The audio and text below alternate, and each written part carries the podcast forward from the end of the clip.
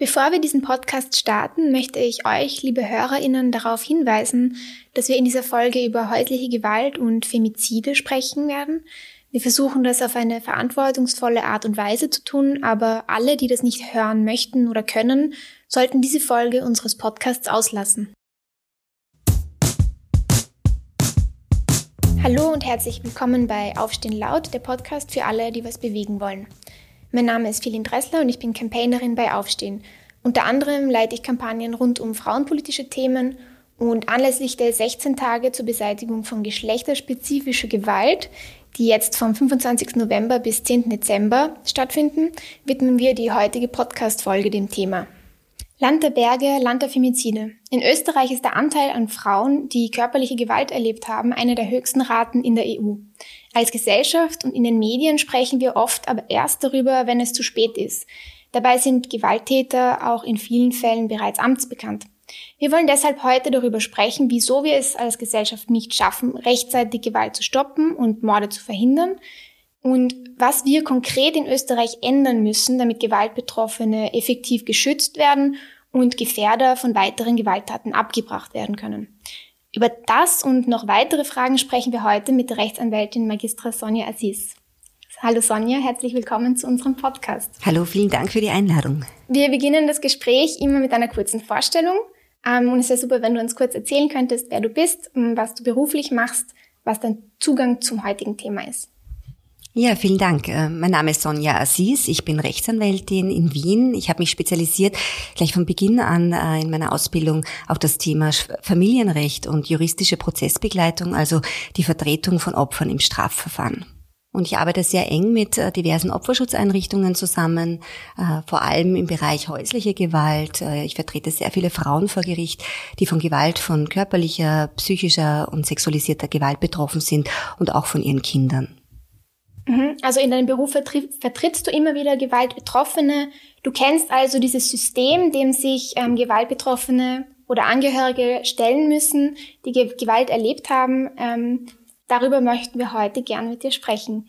Äh, bevor wir loslegen, möchte ich noch mal kurz zum Begriff geschlechterspezifische Gewalt kommen. Ähm, ganz oft oder immer wieder bekommen wir die Frage gestellt, warum reden wir nicht einfach über Gewalt von Mensch zu Mensch? Warum ist es so wichtig hervorzuheben, dass es um männliche Gewalt gegen Frauen geht? Es gibt ja auch keinen Straftatbestand Femizid zum Beispiel in Österreich. Könntest du uns dazu vielleicht etwas sagen? Ja, das ist ganz einfach ähm, mit Statistiken und Studien zu belegen. Äh, der Großteil äh, der Opfer von Gewalt sind Frauen und ganz spezifisch in äh, Paarbeziehungen oder Ex-Paarbeziehungen. Das heißt, wir haben hier einen geschlechtsspezifischen Zugang und eine Komponente, die wir sehr ernst nehmen müssen. Hintergrund ist ein patriarchales Gesellschaftsmodell und das ist auch bei uns äh, nach wie vor sehr tief verankert. Selbst wenn wir eine sehr starke Frauenbewegung hatten und hier über die Jahrzehnte sehr viel erreicht haben, ist es dennoch äh, noch so, dass wir, ähm, Gewalt ist grundsätzlich ein globales Thema und äh, wir auch in Österreich sind davon leider nicht verschont. Und solange es eine Ungleichbehandlung von Frauen und Männern gibt, ist das natürlich ein Nährboden für Gewalt gegen Frauen. Mhm. Also wie du richtig sagst, um das nochmal vielleicht aufzudröseln, was eine patriarchale äh, Gesellschaftsstruktur ist, da gibt es einige ähm, Aspekte, die eben eine Ungleichstellung von Frauen äh, ausmacht, sei es von ungleicher Bezahlung, von schlechter Stellung bei, äh, bei der Jobsuche, über Altersarmut. Also das sind alles ähm, Elemente, die Frauen in ein stärkeres Abhängigkeitsverhältnis auch verfestigen können und die vielleicht auch dazu führen, dass Frauen stärker Gewalt ausgesetzt sind. Also absolut, absolut. Ein strukturelles Problem, genau. Ähm, jetzt gibt es, also jetzt gibt es, wie wir gesagt haben, ähm, gesellschaftliche Strukturen, die dazu führen, dass Frauen besonders von Gewalt betroffen sind. Jede fünfte Frau in Österreich ist von Gewalt betroffen und laut einer Studie der EU-Grundrechteagentur äh, ereignen sich in 53 Prozent dieser Gewaltfälle die Gewalt zu Hause. Vielleicht ist das auch ein bisschen ein Grund, ähm, warum wir erst so spät ähm, als Gesellschaft davon erfahren, warum es immer noch ein großes Tabuthema ist. Jetzt wollte ich vielleicht nochmal darüber sprechen, weil wenn wir uns Medienberichterstattung anschauen, ähm, hören wir eben immer erst davon, wenn Gewalt schon zum Äußersten gekommen ist, wenn Vergewaltigung schon passiert ist, wenn ein Mordversuch sich ereignet hat oder tatsächlich ein Mord passiert ist. In vielen Fällen steht dann zum Beispiel dabei, ähm, der Täter war bereits amtsbekannt. Ähm, da haben off offensichtlich die ähm, Stellen schon von diesem Mann gehört. Ähm, und da fragt man sich als Laien, ähm, wie kann es denn sein, wenn wir schon gewusst haben, dass der Mensch ein Gefährder ist, dass wir da nicht einschreiten konnten. Ja, das ist eine ganz richtige Beobachtung. Und diese Beobachtung, die hast nicht nur du oder die hat, haben nicht nur Personen, äh, die die Medien verfolgen, sondern ähm, auch das, äh, die Regierung hat das mittlerweile anerkannt und hat im Jahr 2019, nachdem es zu einer Häufung von Femiziden gekommen ist, einen Screening-Report äh, in Auftrag gegeben. Und zwar sollten da äh, die Mordfälle ähm, aus den vergangenen, aus dem vergangenen Zeitraum 2018, 2019, so sowohl die Morde als auch die Mordversuche genauer analysiert werden und ganz konkret mit ähm, einem Fokus auf geschlechtsspezifische Gewalt, weil so viele Frauen betroffen waren. Und ähm, das Ergebnis dieses Screening-Reports war wirklich alarmierend. Äh, für viele nichts Neues, denn auch vor zehn Jahren gab es bereits eine, eine umfassende Studie zu dem Thema aus Österreich, ähm, wo im Endeffekt die gleichen Empfehlungen abgegeben wurden wie dann später 2019. Und da ist man draufgekommen, dass äh, die Gewalteskalation erstens eine lange Vorgeschichte hat, also das ist nur die Spitze des Eisbergs, und dass es in nahezu der Hälfte der Fälle bereits ähm, in irgendeiner Art und Weise eine polizeiliche Intervention gegeben hat, also dass die Täter amtsbekannt waren und den Behörden daher bekannt waren. Und dass die Täter meist auch wegen Ge ähm, Gewaltdelikten oder ähm, Drogendelikten in irgendeiner Art von, äh, einer Art von Aggressionsdelikten äh, polizeilich vorgemerkt waren oder dass sie teilweise auch psychische Probleme aufgewiesen haben.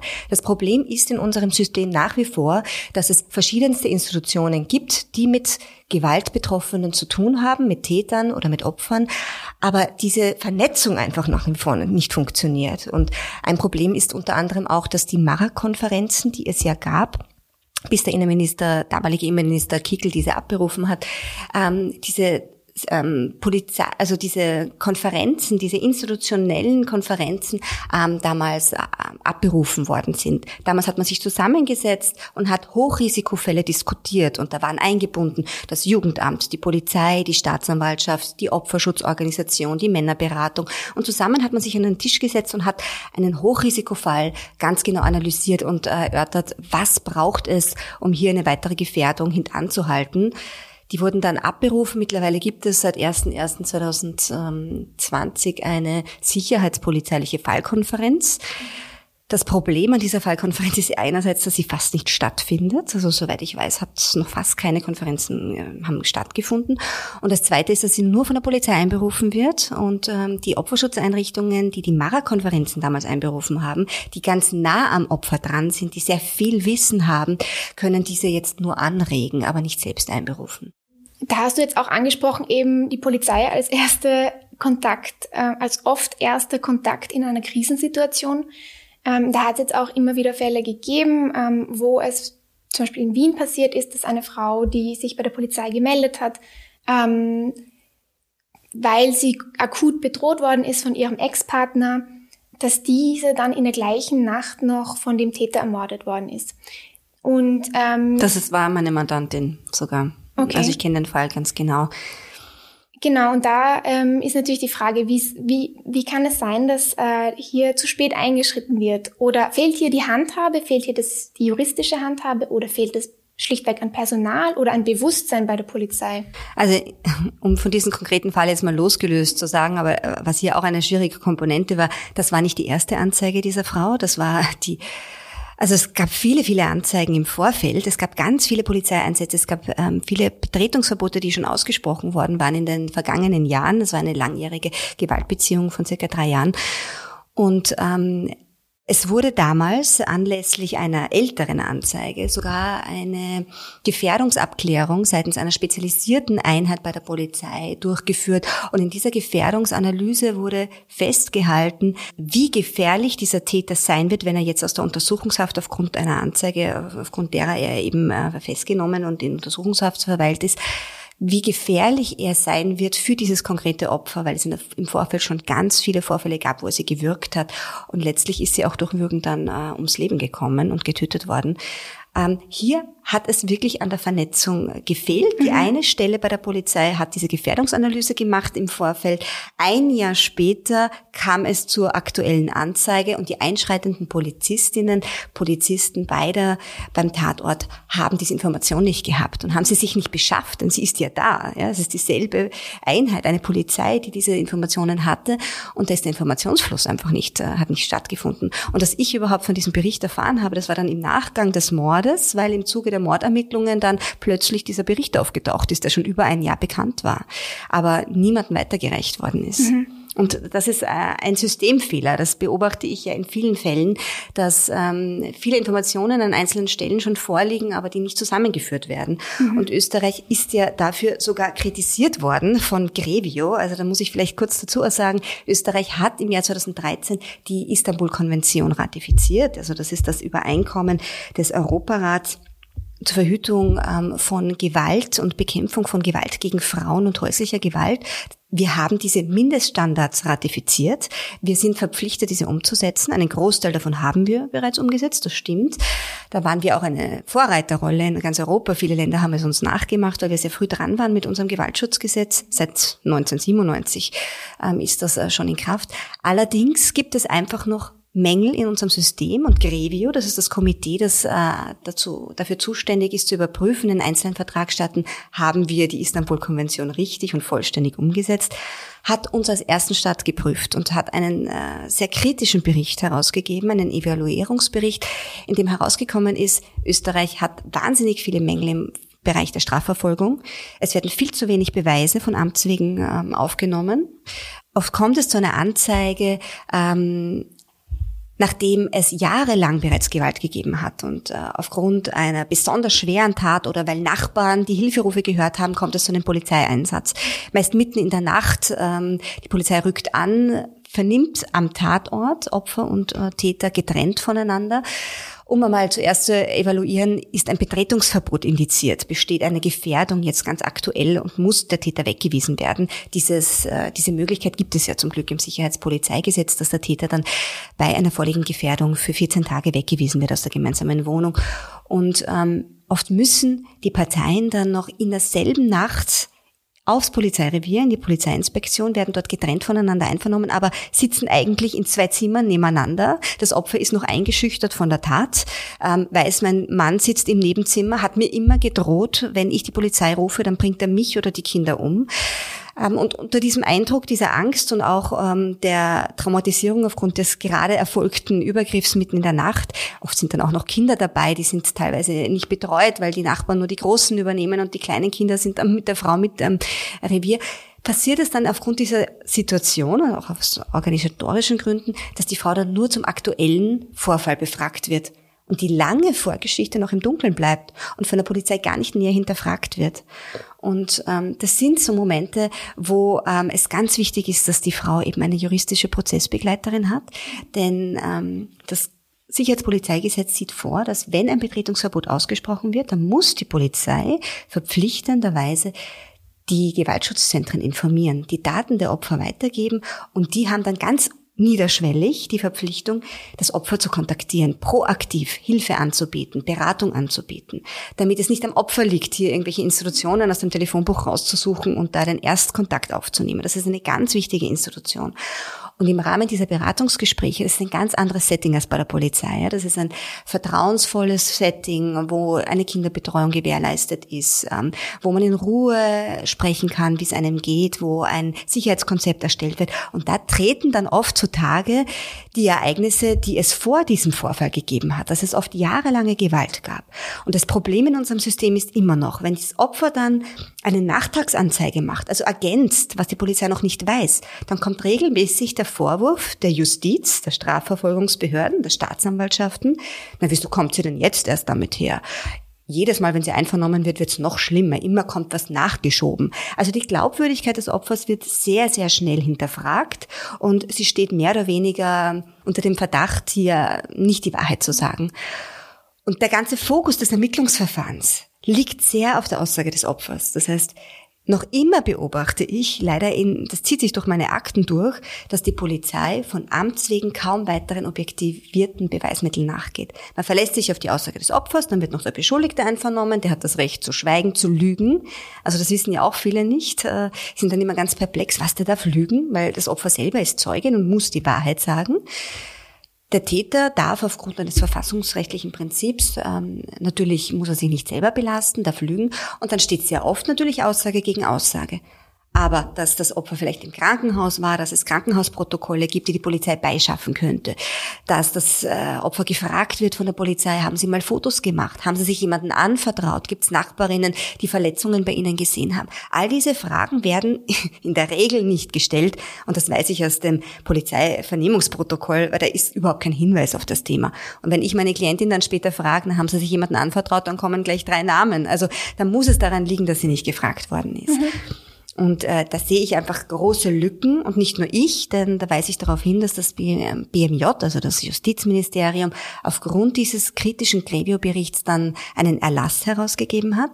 Einen Erlass, also quasi Empfehlungen an die Staatsanwaltschaften, die im Bereich häusliche Gewalt tätig sind.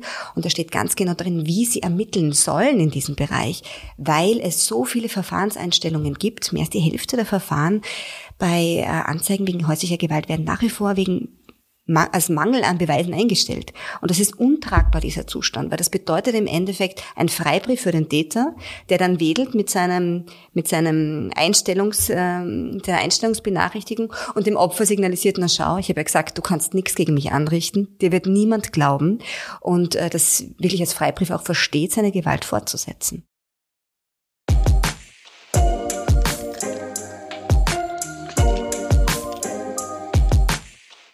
Also du hast jetzt ganz viele Punkte angesprochen. Vielleicht greife ich das nochmal auf. Einerseits ähm, ein wichtiger Punkt, die Prozessbegleitung, dass du vielleicht nochmal ganz kurz erklärst, was das ist, weil es eine sehr wichtige, ein, ja. ein sehr wichtiger Mechanismus ist, den ähm, Opfer in, in Anspruch nehmen können? Ja, sehr gerne. Das ist ein ganz ein wichtiges Instrument. Das gibt es in Österreich seit 2006 und das ist Österreich wirklich auch eine Vorreiterrolle. Das ist in vergleichbar in Europa so noch nicht institutionalisiert. Prozessbegleitung bedeutet, dass jedes Opfer, das von Gewalt von Drohungen, von sexualisierter Gewalt betroffen ist, das Recht hat auf eine kostenlose Prozessbegleitung, und zwar eine psychosoziale Prozessbegleitung, das heißt eine Begleitung des Opfers durch eine Opferschutzeinrichtung, die spezialisiert ist und die quasi für die emotionale Belastung des Opfers während so einem Strafprozess, und da ist wirklich viel Belastung damit verbunden, angefangen von Ängsten, was passiert jetzt, wie reagiert mein Mann, mein, mein Ex-Partner auf diese Anzeige, eskaliert es dann erst recht, äh, Drohungen, die im Vorfeld schon angekündigt wurden, äh, wo befürchtet wird, dass die jetzt umgesetzt werden. Also diese emotionale Belastung, äh, die fängt da äh, die Opferschutzeinrichtung ab. Und die zweite Komponente ist die juristische Prozessbegleitung, wo eine Anwältin wie ich oder eine andere Anwältin in Wien gibt es einige, die darauf auch spezialisiert sind, kontaktiert wird von der Opferschutzeinrichtung und beauftragt wird kostenlos. Finanziert wird das Ganze durch das Justizministerium die rechtliche Vertretung des Opfers im Strafprozess sicherzustellen. Wir haben ein sehr modernes Strafprozessrecht, wo eine Reihe von Rechten auch für Opfer in, ähm, beinhaltet sind, wie zum Beispiel das Recht, dass ein Opfer Akteneinsicht hat. Sie darf jederzeit sich erkundigen, wie ist der Stand des Verfahrens. Sie darf sich Kopien aller Aussagen beischaffen. Das machen Opfer, die Laien sind, die unvertreten sind, nicht. Das wissen die wenigsten, auch wenn sie bei der Polizei belehrt werden über das Recht. Das versteht man ja nicht. Ja. Ähm, von daher ist es eine meiner Hauptaufgaben, sobald ich einen Akt bekomme, dass ich mir einen Überblick verschaffe, was hat denn die Polizei bisher ermittelt, um dann nämlich auch nachzuhaken und ergänzend Beweisanträge zu stellen. Auch das ist ein Recht, das privatbeteiligte Opfer haben, dass sie Beweisanträge stellen können. Und das ist wirklich notwendig, denn wie wir wissen, und wie wir auch aufgrund des Erlasses des Justizministeriums wissen, da gibt es noch große Mängel, dass nicht von Amts wegen ermittelt wird. Und dann schieße ich quasi einen Beweisantrag nach, wo ich mehr oder weniger auf dem Silbertablett schon serviere, die Namen aller Zeuginnen, die etwas ähm, mitbekommen haben, die Verletzungen gesehen haben, denen sich das Opfer im Vorfeld schon anvertraut hat, Kindergartenpädagoginnen, die Verletzungen gesehen haben, äh, Krankenhausprotokolle, die ich beischaffe, Befunde, die ich vorlege eigentlich all das, was die Polizei und was die Staatsanwaltschaft als Herr des Verfahrens machen müsste. Und ähm, ein anderes wichtiges Opferrecht, das auch eine juristische Prozessbegleiterin dann mehr oder weniger auch faktisch umsetzen kann, ist, dass ein Opfer nicht ähm, in Anwesenheit des Täters bei der Verhandlung aussagen muss. Das ist auch eine, ein, ein, eine Empfehlung oder eine, eine Verpflichtung laut Istanbul-Konvention weil es zu einer wirklichen Retraumatisierung führen kann und zu einer Einschüchterung. Und es dient nicht der Wahrheitsfindung, wenn das Opfer dann in der Verhandlung da sitzt und er sitzt daneben und selbst wenn er nicht sprechen darf, da reicht ein Blick oder irgendeine Handbewegung, die sie kennt, die er vielleicht unbemerkt äh, macht, ähm, um das Opfer wirklich einzuschüchtern und äh, zu reviktimisieren und zu retraumatisieren. Und da gibt es das Recht, das Opfer kontradiktorisch über Video in einem eigenen Raum einvernommen werden mhm. und der Täter mit den anderen Prozessbeteiligten im anderen Saal sitzt und der Vernehmung des Opfers über Video, live quasi, äh, diese verfolgen kann und dann eben auch Fragen stellen lassen kann. Das Problem in Österreich ist leider, und da spreche ich jetzt gezielt von Wien, wir haben ein Landesgericht mit über 30 Verhandlungssälen aber nur drei sind so ausgestattet, dass es da eine Videobefragung gibt. Mhm. Das heißt, ein Großteil der Opfer fällt um dieses Recht faktisch um, obwohl es laut der Strafprozessordnung ein Recht ist. Einfach mangels Kapazitäten. Und wir haben in Wien jetzt zumindest eine Notlösung gefunden, die halbwegs gut funktioniert, nämlich, dass ich in der Verhandlung dann beantrage, bevor meine Mandantin das Opfer den Saal betritt, beantrage ich, dass der Angeklagte doch bitte ins Beratungszimmer gehen soll, das dem Verhandlungssaal angeschlossen ist. Die Türe kann angelehnt bleiben, dann kann er akustisch alles wahrnehmen, was das Opfer dann aussagt, weil er hat auch das Recht dazu, eine Stellungnahme abzugeben. Aber er kann sie nicht sehen und sie muss ihn auch nicht sehen. Und das hat sich bewährt. Aber dieses Recht kann man ja auch nur umsetzen, wenn man eine Anwältin hat, die in der Verhandlung sitzt und dieses Recht beantragt. Mhm. Also viele Opferrechte, die sehr, sehr wohlwollend gemeint sind, sind faktisch eigentlich nicht umsetzbar, wenn man nicht eine juristische Prozessbegleitung Begleiterin an der Seite hat. Das ist natürlich jetzt auch herausgekommen aus dem, was du gesagt hast. Also es gibt ja auch, nochmal zur Polizei, es gibt diese Risikoeinschätzungen, ähm, es gibt faktisch die Möglichkeit, Fallkonferenzen einzuberufen und auch ähm, im Strafprozessrecht gibt es viele Rechte für Opfer. Es mangelt aber an allen Stellen an der Umsetzung, wenn ich dich jetzt richtig ver ja, verstanden habe. Richtig, die Gesetze sind gut, an der Umsetzung mangelt es. So würde ich es auch zusammenfassen. Also es mangelt an der Umsetzung und ähm, hier könnten wir auch vielleicht davon, darüber sprechen, um Recht umzusetzen, braucht es einfach vielleicht mehr Mittel oder mehr Bewusstsein. Ähm, kannst du da etwas in die Richtung sagen? Braucht es vielleicht Schulungen für alle Anlaufstellen? Also da sprichst du wirklich zwei ganz wichtige Punkte an. Schulungen, das ist etwas, was Opferschutzeinrichtungen, Gewaltschutzexpertinnen seit Jahrzehnten fordert.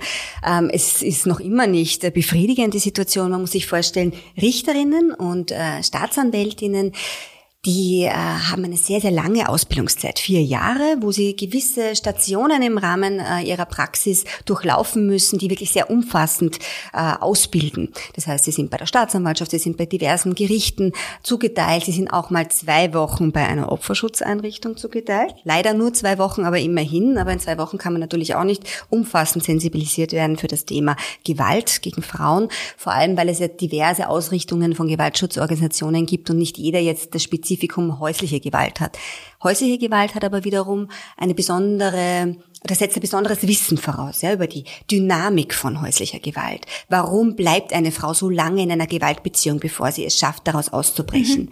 Das wird leider, wenn dieses Wissen fehlt, und das wird in dieser Ausbildung kaum gelehrt und auch im Jus-Studium im Übrigen gar nicht, außer vielleicht in irgendwelchen Freifächern, die aber, wo dann aber im Endeffekt auch nur diejenigen der Studierenden hingehen, die sich dafür besonders interessieren, aber mhm. der Großteil eben dann wiederum nicht. Ähm, das wird sehr ausgespart und mangels Wissen kann man natürlich oder gibt es eine gewisse Fehlerquelle, was die spätere Interpretation anbelangt einer Situation.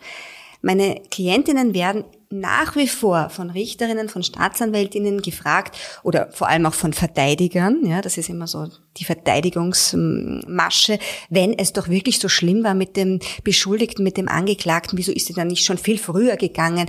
Äh, dann legen die teilweise Fotos vor von guten Zeiten, wo beide lachen und dann heißt also wenn sie so Angst gehabt hatten, na, wieso kommen dann solche Fotos bitte zustande? Und da mangelt es einfach an dem Wissen von einer Dynamik häuslicher Gewalt, von einer Gewaltspirale, die ja ein sehr komplexes System ist. Das muss man ja erst einmal erfahren und wissen, damit man versteht, warum ein Opfer sich so oder so verhält. Man hat immer das Bild von diesem perfekten Opfer, das sofort nach dem ersten Übergriff die Polizei ruft, ähm, alle Beweise sichert, äh, sich äh, alle Verletzungen dokumentiert, diese vielleicht irgendwo noch abspeichert für den Fall, dass sie gelöscht werden, ähm, alles dokumentiert beim Krankenhaus, ähm, sich äh, da eine ärztliche Bestätigung einholt und alles in einer perfekt übersichtlichen Mappe der Polizei übergibt. Das entspricht ja nicht der Realität, aber das ist immer noch auch der Anspruch und die Erwartungshaltung der Strafverfolgungsbehörden im Endeffekt. Ja, weil wenn sie das alles nicht mitnimmt, ja, dann wird ja nicht von Amts wegen, äh, werden ja oft keine Beweise erhoben und dann wird das Verfahren eingestellt, mangels Beweisen. Dabei gäbe es vielleicht welche.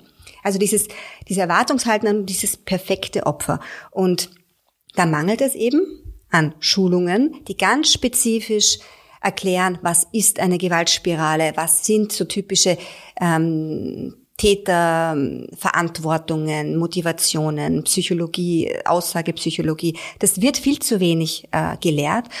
Und ähm, da würde ich mir wirklich wünschen, dass schon im Rahmen der RIA-Ausbildung, also der Richteramtsanwärterinnen-Ausbildung, viel mehr Angebot geschaffen wird. Denn Richteramtsanwärterinnen kann man noch verpflichten zu Schulungen. Ja, die müssen wirklich viele Seminare absolvieren. Später, wenn es dann darum geht, Fortbildungsprogrammmaßnahmen für schon fertige Richterinnen, schon ernannte Staatsanwältinnen anzubieten, kommt von der Justiz, vom Bundesministerium für Justiz oft der Hinweis, Richterinnen kann man nicht verpflichten, denn sie sind unabhängig. Und diesen Einwand verstehe ich nicht, denn ja, natürlich, Gerichte sind unabhängig, aber in ihrer Rechtsprechung sind sie unabhängig. Sie sollen nicht beeinflusst werden bei ihrer Rechtsprechung. Aber es kann ihnen ja sogar vorgeschrieben werden, dass sie einen Talar zu tragen haben, wie sie Verfügungen zu schreiben haben. Das heißt, es gibt hier Vorgaben. Sie haben ein Disziplinarrecht, an das sie sich halten müssen. Wieso müssen sie dann nicht auch äh, sich in ihrem Fachbereich fortbilden? Warum ist das ein Eingriff in ihre Unabhängigkeit? Das kann ich nicht nachvollziehen. Und es gibt im Richter- und Staatsanwaltschaftsdienstgesetz, und das gender ich jetzt nicht, weil das Gesetz nicht gegendert ist, auch das ist so ein Spezifikum bei juristischen Texten, dass diese teilweise einfach in der männlichen Form geschrieben sind. Da gibt es eine Verpflichtung in Paragraph 57, dass Richterinnen und Staatsanwältinnen verpflichtet sind, sich fortzubilden aber es steht nicht drin in ihrem jeweiligen Zuständigkeitsbereich. Und es steht nicht drin, dass sie Seminare zu absolvieren haben. Das heißt, es reicht, wenn der Richter sagt, na ja, ich habe ja eher Buch gelesen daheim, ja. Das reicht als Fortbilden. Und es wird nicht überprüft. Es gibt eigentlich keine wirklichen Maßnahmen äh, dagegen. Ja, vielleicht bei einer späteren Bewerbung auf eine andere Stelle schaut man, was hat er für Fortbildungen gemacht, aber Ansonsten kann man das nicht durchsetzen. Und ich glaube, dass wenn man dieses Wissen nicht hat, dass man dann einfach fehlinterpretiert und das sieht man an den Fragen, die Mandantinnen in der Verhandlung gestellt werden. Mhm. Ähm, und jetzt muss ich mir vorstellen, ähm, ich bin Richterin oder ja, sagen wir, ich bin Richterin und ich habe mich nicht fortgebildet und ich weiß nicht Bescheid, wie Gewalt ähm, wie Gewaltsituationen ausschauen, wie häusliche Gewalt sich strukturiert und psychologisch auch zu erkennen ist. Und dann lese ich in den Zeitschriften zum Beispiel, ach, Beziehungstat, sie, ähm, sie wollte sich trennen, ähm, er wollte nicht. Hat das eine Auswirkung? Also was macht das mit uns, wenn wir uns mit der Thematik so genau beschäftigen?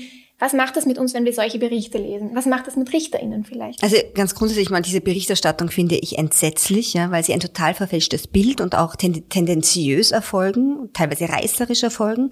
Ähm, Gewalt sollte wirklich beim Namen genannt werden. Ein Mord ist ein Mord und nicht ein Eifersuchtsdrama oder ein eskalierter Beziehungsstreit. Äh, zum Streiten gehören zwei, zum Mord braucht es einen. Von daher ist das äh, schon einmal total in eine falsche Richtung und ja, es prägt das Gesellschaft gesellschaftliche Denken. Ähm, es gibt Studien, die äh, belegen, dass äh, die Gesellschaft immer noch davon ausgeht, äh, dass das Opfer wohl eine gewisse Mitschuld an einer Tat hat. Ja, das ist das Victim Blaming, das leider auch in Strafverfahren nicht gänzlich ausgespart bleibt. Da hat natürlich der Verteidiger auch eine gewisse Rolle in dem Ganzen, der das natürlich sehr, sehr regelmäßig hervorbringt, der Schutzbehauptung. Das Opfer wird sehr oft schlecht gemacht in diesen Verfahren und was besonders ähm, ja, unaushaltbar ist, ist dass äh, das selbst in Mordverfahren, wo sich Opfer, die getötet wurden, ja nicht mehr äußern können, dass es da ähm, teilweise dazu kommt, dass Opfer in ein wahnsinnig schlechtes, auch verzerrendes Licht gerückt werden seitens der Verteidigung und das Gericht diese Vorhalte ja auch aufgreifen muss in gewisser Art und Weise, Zeuginnen damit konfrontieren muss und das wirklich auch bei den Hinterbliebenen zu einer Retraumatisierung führt, ähm, vor allem wenn es dann in den Zeitungen steht. Ähm, ob Richterinnen jetzt äh, von einem reißerischen Artikel beeinflusst werden, das glaube ich eher nicht, aber die Richterinnen, Staatsanwältinnen sind natürlich auch Teil der Gesellschaft ja, und sind natürlich auch nicht dafür bewahrt, ein gewisses privates Denken Denken zu haben. Und äh, wenn es da nicht ein Korrektiv gibt durch Wissensvermittlung in Schulungen, dann sehe ich ja schon eine gewisse Gefahr für die spätere Rechtsprechung.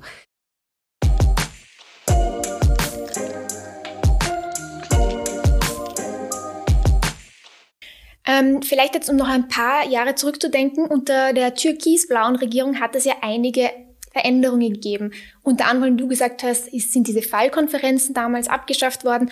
Aber sie haben gesagt, naja, mit härteren Strafen und mit einer Anzeigepflicht, also das kannst du vielleicht noch mal ganz kurz erklären, damit ähm, wiegen wir das quasi auf und helfen äh, Gewaltbetroffenen. Ähm, wie, wie schätzt du es ein? Hat das was gebracht? Bringen härtere Strafen überhaupt etwas? Und was hat es mit dieser Anzeigepflicht auf sich? Also du sprichst jetzt ein Gewaltschutzgesetz an, äh, dem vorgelagert war eine Taskforce, äh, einberufen von äh, Caroline Edstadler damals die Taskforce Strafrecht und Opferschutz und ich war Mitglied dieser Taskforce, deswegen kann ich da ein bisschen aus dem Nähkästchen plaudern. Ähm, also es waren 120 ExpertInnen einbezogen und wir waren alle wirklich, oder der Großteil von denen zumindest, mit denen ich gesprochen habe, voller Tatendrang. Wir haben uns gefreut, jetzt können wir endlich Maßnahmen zum Schutz der Opfer umsetzen. Und äh, diverse Einrichtungen und ähm, Rechtsanwältinnen, die einbezogen waren, haben eine Reihe von Maßnahmen, die teilweise sogar nicht einmal etwas gekostet hätten, vorgeschlagen. Teilweise waren es drei Wortfolgen in einem Gesetz, die geändert werden oder ergänzt werden müssen. Ja, wie zum Beispiel diese Fortbildungsverpflichtung für Richterinnen, wo es nur darum gegangen wäre, zu ergänzen in ihrem jeweiligen Zuständigkeitsbereich. Der Großteil der Maßnahmen der Expertinnen, der Vorschläge, wurde nicht aufgegriffen. Ähm, viele haben dann zynisch gesagt, das ist keine Task Force, das ist eine Task Farce weil es im Endeffekt ja auch äh, nur zwei Sitzungen gab, ja, einen Großteil der Arbeitsgruppen. Die erste bestand aus einer Vorstellungsrunde der anwesenden Expertinnen. Ähm, dann hat man gesehen, na ja, das sind ein bisschen zu viele Vorschläge, da können wir jetzt nicht äh, im Detail heute schon drüber sprechen, machen wir einen Folgetermin. Und beim Folgetermin hat man die im Vorfeld übermittelten äh, Unterlagen dann einfach äh, abgehackt. Ja. Das ist ein Vorschlag nach dem anderen vorgelesen worden und dann kurz in die Runde gefragt, wann gibt es einen Einwand? Und dann ist er zum nächsten gegangen. Also es ist da sehr wenig diskutiert und ausgetauscht worden und das, obwohl so wertvolle Vorschläge, teilweise auch wirklich so diskutierende Vorschläge ähm, auf den Tisch gebracht worden sind. Der, eine Mindestanzahl von diesen Vorschlägen wurde umgesetzt und im Endeffekt wurden Dinge umgesetzt, die so gar nicht vorgeschlagen wurden, nämlich diese Strafverschärfung, die du ansprichst. Und da haben viele Kritikerinnen danach, es ist auch in den, Medien zu entnehmen, ähm, große Kritik angebracht, dass eine Strafverschärfung nicht das Ziel und nicht das äh, geeignete Mittel ist, um Gewalt zu verhindern. Denn wenn wir uns vorstellen, Mord ist in Österreich mit einer Höchststrafe äh, wird mit einer Höchststrafe bestraft. Das heißt 10, 10 bis 20 Jahre oder lebenslang, mit bis zu lebenslanger Freiheitsstrafe. Dennoch schreckt es offenbar einen Täter, der gewillt ist, seine Frau umzubringen, nicht ab. Ja? Also die Strafverschärfungen sind auch ähm, äh, aus Expertinnen-Sicht äh, kein geeignetes Mittel. Und von daher war es sehr enttäuschend, dass da mehr oder weniger Dinge, die im Vorfeld der Taskforce medial schon groß äh, bekannt gegeben worden sind seitens ähm, des Innenministeriums. Das wird ein großes Thema werden, Strafverschärfung, dass im Endeffekt genau das umgesetzt worden ist und die dazwischen gelagerte, äh, die Ergebnisse der Taskforce eigentlich im Sand verlaufen sind. Und es gibt immer wieder einen Aufschrei in der Zivilgesellschaft, dass ein Femizid passiert, was auch gut ist. Also ich habe das Gefühl, ähm, dass äh, es verstärkt ein Thema ist in den letzten Jahren.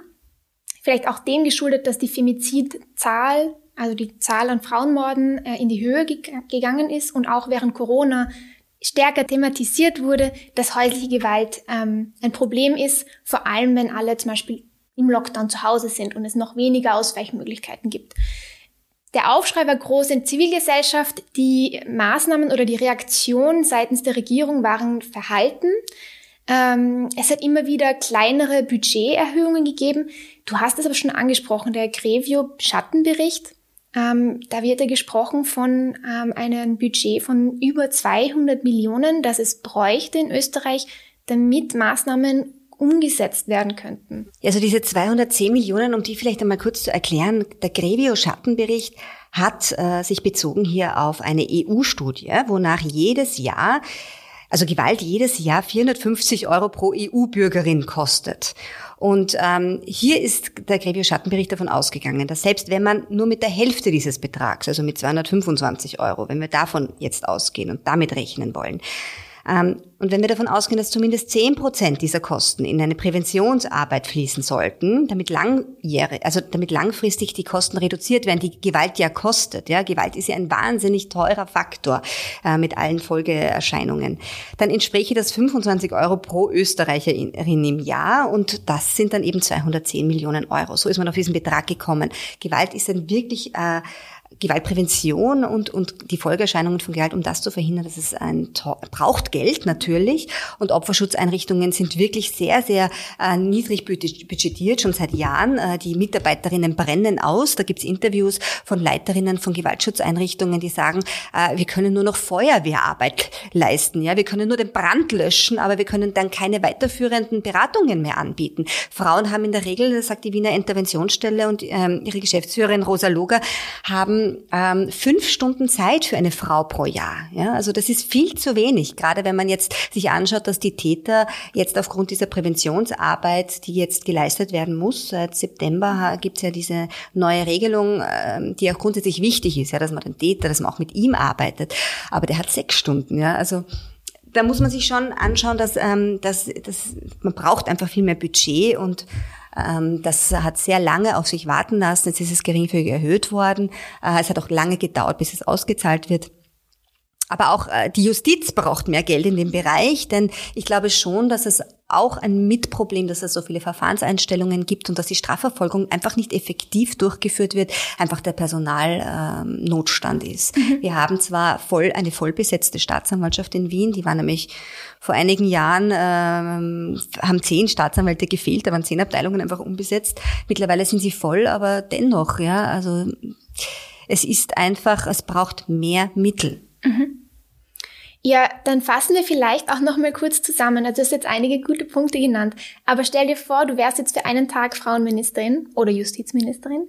Ähm, welche Maßnahmen würdest du gleich als erstes anpacken? Also diese Schulungen, die müssen endlich umgesetzt werden. Es kann nicht sein, dass äh, sich Ärztinnen und alle anderen Personen, die wirklich eine hohe Verantwortung haben, sich ständig fortbilden müssen und Richterinnen und Staatsanwältinnen, die wirklich eine ganz große Verantwortung in ihrer täglichen Arbeit treffen, dass, dass die sich äh, im Grunde nicht wirklich äh, verpflichten, verpflichtend äh, fortbilden müssen und schon gar nicht dann in ihrem jeweiligen Zuständigkeitsbereich. Also da würde ich äh, einfach das Fortbildungsprogramm auch entsprechend ausgestalten, denn teilweise mangelt es ja auch daran, dass viel zu wenig wenig Seminare angeboten werden. Ich habe mich damals, als ich bei der Taskforce äh, mitgewirkt hat, erkundigt im äh, Justizministerium, wie viele Fortbildungen werden denn gerade im Bereich Gewalt gegen Frauen angeboten. Kein einziges Seminar wurde für Richterinnen und Staatsanwältinnen angeboten. Kein einziges. Und ein anderes gewaltspezifisches wurde für Familienrichterinnen angeboten, was auch wichtig ist, denn da landen ja die Familien, die zuerst bei der Polizei sind, ja in weiterer Folge wegen Obsorge, Scheidung und so weiter. Und dieses Seminar ist nicht zustande gekommen, weil sich zu wenig äh, Personen angemeldet haben. Also da würde ich auf jeden Fall aufstocken, ähm, auch in der Ausbildung der Richterinnen ähm, und Staatsanwältinnen, der Richteramtsanwärterinnen würde ich auf jeden Fall Fortbildungsmaßnahmen und Weiterbildungsmaßnahmen festsetzen. Ähm, ein weiteres Mittel wäre, dass ich auf jeden Fall eine verpflichtende Durchführung eines ähm, äh, Gefährlichkeitseinschätzungstools einrichten würde. Äh, es kann nicht sein, dass die Staatsanwaltschaft die es in der Hand hat zu entscheiden, ob eine U-Haft ausgesprochen wird oder beantragt wird ähm, oder eine Festnahme ausgesprochen wird, dass diese Staatsanwaltschaft kein Gefährlichkeitseinschätzungstool nämlich ein wissenschaftlich geprüftes Gefährlichkeitseinschätzungstool verwendet, sondern mehr oder weniger nach gut dünken entscheidet, ja, mach mal eine Freifußanzeige oder mach mal eine Festnahme. Äh, das, das kann nicht sein. Es gibt hier zwar schon gute Bestrebungen, nämlich äh, einen Erlass des Justizministeriums, der gerade erst wieder aktualisiert worden ist. In dem festgehalten worden ist, also wo eine Checkliste den Staatsanwältinnen zur Verfügung gestellt wird, die sie abklopfen müssen quasi. Aber ich habe in meinen Akten diese Checkliste noch nicht gefunden und die müsste ja eigentlich Teil des Aktes sein. Also ob die wirklich schon umgesetzt wird, wage ich noch zu bezweifeln. Da würde ich einfach eine Verpflichtung auch ins Gesetz mit aufnehmen, dass es ganz klar ist. Ähm, und dann eine viel stärkere Vernetzung der Opferschutzeinrichtungen, der Polizei, der Staatsanwaltschaften, dass die sich regelmäßig zusammensetzen und ähm, in Hochrisikofällen hier die Gefährdungslage besser einschätzen. Mhm. Das sind so die ersten drei Maßnahmen, die mir jetzt ad hoc einfallen. Das ist, glaube ich, schon, es wären, hätte weitreichende positive Konsequenzen wahrscheinlich. Und das Verbot von Victim Blaming. Und das, das würde ich auch institutionalisieren. Und dann werde ich vielleicht noch ganz kurz sagen, was wir auch als Einzelne ähm, dazu beitragen können, damit wir dieses strukturelle Problem geschlechterspezifische Gewalt verhindern. In erster Linie ist es wichtig, dass wir darüber sprechen, dass wir eben das Problem benennen und Bewusstsein dafür schaffen, wenn wir können, also in unseren Freundeskreisen, Bekanntenkreisen, dass wir Betroffene, falls wir welche haben, äh, dabei unterstützen, einen sicheren Raum für sie schaffen, ähm, um über ihre Gewalterfahrungen zu sprechen.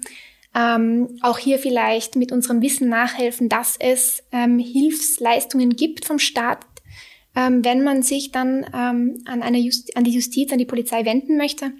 Und insbesondere auch Männer haben einen Beitrag zu leisten. Also weil wir gesagt haben, Gewalt beginnt ja schon viel Absolut. früher, mhm. dass es einfach anfängt bei herablassenden Bemerkungen, bei sexistischen Witzen, alles, was ähm, eben Frauen objektiviert, sexualisiert, ähm, einfach nicht stehen lassen ähm, und dagegen eben auch in Männerkreisen antreten. Ähm, auch die Möglichkeit für Männer natürlich, sich bei, einer, bei der Männerinfo zu melden, ähm, wenn sie selbst Probleme haben oder Probleme in ihrem Umfeld äh, bemerken. Und jetzt noch ganz konkret haben wir auch bei Aufstehen zwei ähm, Aktionen laufen, nämlich zum einen einen Appell an die Gesundheitsministerin, wo wir ähm, eben versucht haben, viele Forderungen in drei große Stränge zu fassen, nämlich erstens mehr Geld für die Prävention, wie es auch im Grevio-Schattenbericht ähm, gefordert wird, eine flächendeckende Bewusstseins- und Informationskampagne, also damit Betroffene die Hilfe, die sie in Anspruch nehmen können, ähm, auch wirklich wahrnehmen können, dass sie darüber Bescheid wissen. Und geschultes Personal in allen Anlaufstellen, wie wir es eben angesprochen haben, von der Polizei bis hin zur Justiz. Damit ähm, Betroffene in Fällen häuslicher Gewalt schnell äh, Unterstützung bekommen und sich sicher und gut aufgehoben fühlen. Und das Vertrauen dann in die Justiz natürlich auch wieder gestärkt wird, denn viele Klientinnen von mir sind sehr, sehr enttäuscht und fühlen sich im Stich gelassen, wenn äh, eine Verfahrenseinstellung zu einem sehr, sehr frühen Zeitpunkt teilweise auch schon stattfindet oder wenn, wenn es zu einem Freispruch kommt mit einer Begründung, äh, die mehr oder weniger darauf abstellt, das Opfer könnte ja auch noch andere Motive haben für ihre Anzeige, wie zum Beispiel einen Vorteil im Scheidungsverfahren. Also da wäre es ganz wichtig, hier das, die Rahmenbedingungen so zu schaffen, dass wir diese Anzeigenhemmnis, die wir nämlich leider sehen, ja, wir haben äh, ein großes Dunkelfeld an häuslicher Gewalt, ähm, dass wir dieses langsam oder eigentlich rasch abbauen und hier mehr Vertrauen schaffen. Mhm. Ja, da sprichst du einen guten Punkt an. Die Dunkelziffer ist groß. Ich glaube, ich habe gelesen, äh, ein verschwindend geringer Teil der Gewaltbetroffenen meldet sich dann auch tatsächlich bei Polizei und Justiz, weil, wie du sagst, das Vertrauen, wenn man solche Berichte liest, auch einfach erodiert ist oder vielleicht das Wissen gar nicht da ist.